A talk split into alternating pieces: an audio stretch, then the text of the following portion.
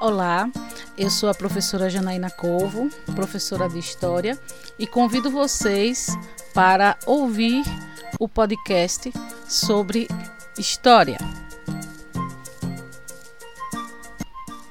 Olá, hoje nós vamos conversar um pouco sobre a família Romanov, ou seja, o último czar russo que encerrou a dinastia Romanov na Rússia em 1917, quando, liderados por Lenin, os comunistas chegam ao governo, né, chegam ao poder na Rússia. Nós estamos falando aí do último czar, Nicolau Romanov, conhecido como Nicolau II, que ficou no poder até a época em que os comunistas, os comunistas eles tomam o poder na Rússia e ele e a sua família são presos em uma de suas propriedades. Essa dinastia Romanov, ela durou mais de 300 anos. E a história do czar Nicolau II e de toda a sua família é uma história extremamente trágica e cheia de mistérios. Né? Nós vamos conhecer agora um pouco desses mistérios que estão envolvidos, relacionados, na realidade, à morte do último czar da Rússia e toda a sua família. Quando eles foram presos é, em 1917, eles foram levados para a, uma das suas propriedades e ficaram presos por um determinado período até quando é, houve a determinação para que o czar e sua família, sua esposa, que era a czarina Alexandra, e as suas quatro filhas, além do filho caçula, e mais quatro pessoas que eram próximas à, à família do czar, foram executados. Então, é, existe quando a gente coloca o nome dos Romanov nos sites de pesquisa na internet, nós podemos encontrar diversas imagens, imagens inclusive que eram na época preto e branco, mas que com a tecnologia foram é, tratadas né, e dada uma cor.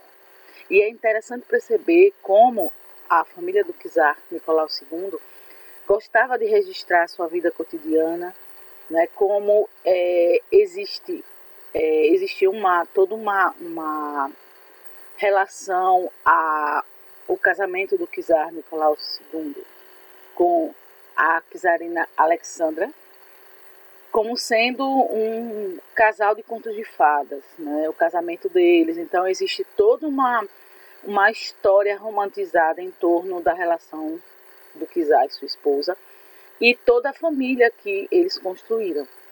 Então, existem filmes, existem séries, documentários que tratam muito desses últimos dias do czar Nicolau II e da história da sua família.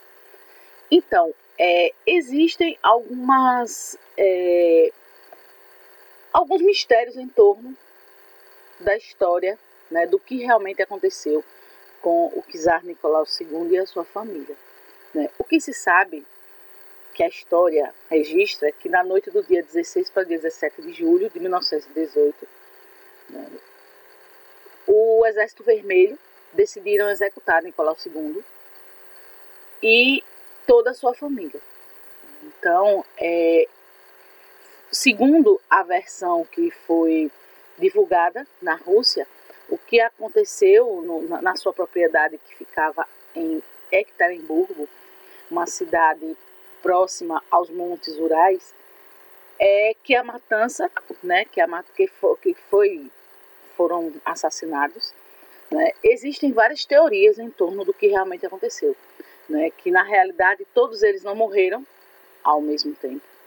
Né, existem é, histórias que uma das filhas do Nicolau II, do czar Nicolau II, teria sobrevivido, e uma outra é, e que teria perdido a memória. É uma das teorias que existe. A outra teoria também que existe, a outra, a outra Teoria diz respeito a que a mulher do czar, a czarina Alexandra, e suas quatro filhas teriam sido salvas devido a um acordo entre os bolcheviques e os alemães. Em troca da vida delas, elas de deveriam se calar para sempre. Então, existem essas teorias, né? E é, muitas dessas teorias vão alimentar mais outras, né? Que vão estar relacionando a sobrevivência de uma das suas filhas, né? De, da, da de uma das filhas do Kizar, né? A Anastácia, né? Porque elas, inclusive, a história da, da essa teoria de que uma das filhas sobreviveu, é, diz que, inclusive, influ, é, incentivou, no caso, serviu como inspiração para a Disney criar um desenho animado que se chama Anastácia, inspirada na história, né, em toda essa, essa teoria de que uma das filhas do Kizar tenha sobrevivido à execução. Né? Então, existem várias produções é, literárias que falam dessa de, de, toda, de todos esses mistérios que envolvem essa família. Os outros filhos é, do czar Nicolau II e da czarina Alexandra eram chamadas a, as filhas Olga, Tatiana, Maria e Anastácia, e o único filho era o Alexei. Eles foram é, baleados, né, eles foram executados, e também os criados que acompanharam a família do czar também foram executados. Né? Então foi algo que marcou muito. Né? Essa execução ela aconteceu dia 17 de julho de 1918. Né? E segundo é, alguns historiadores, é, essa ordem para a execução ela nunca foi é, identificada de quem partiu, né? quem foi que tomou é, a decisão de executar essa, essa família real na Rússia. Então, em torno dessa, dessa família real, existe, como eu disse a vocês, várias histórias. Né? A, gente, a gente encontra aí muitas referências a, a essa família, né? a todo, toda, o, toda a, a vida cotidiana, a forma como eles é, viviam, tudo foi registrado. Né? Existem vários registros. Durante a, a Primeira Guerra Mundial, algumas filhas, algumas das filhas do Kizar chegaram a visitar os soldados que participavam, participaram do conflito nos hospitais, né? Então assim era uma família e que essas visitas eram, elas foram registradas. Então é só para lembrar vocês, né? A Rússia ela sai do conflito da Primeira Guerra Mundial em função de todos esses conflitos internos que vão resultar na ocupação do poder na Rússia pelos comunistas, liderados por Lenin, e no fim da dinastia Romanov, com a queda do czar Nicolau II. Então, é uma história muito interessante quando a gente fala da, da família do czar e de tudo que é, existe né, em torno das da, da, da própria história né, deles, da, da própria é, formação da família, do, do, do, da forma como eles foram executados, como tudo isso é, marcou a Rússia né, durante, durante esse período né, dos anos de 1917, 1918, quando é, a região, né, o, país, ele é tomado pelos comunistas. Né.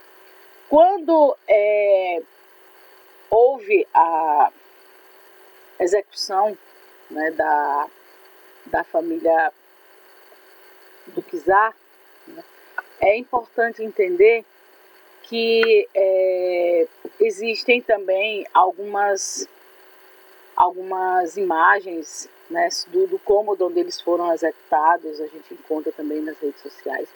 E durante duas décadas, né, a Igreja Ortodoxa Russa se negou a reconhecer os restos encontrados nos arredores de Ekaterimburgo como sendo da família real, mesmo diante dos testes de DNA.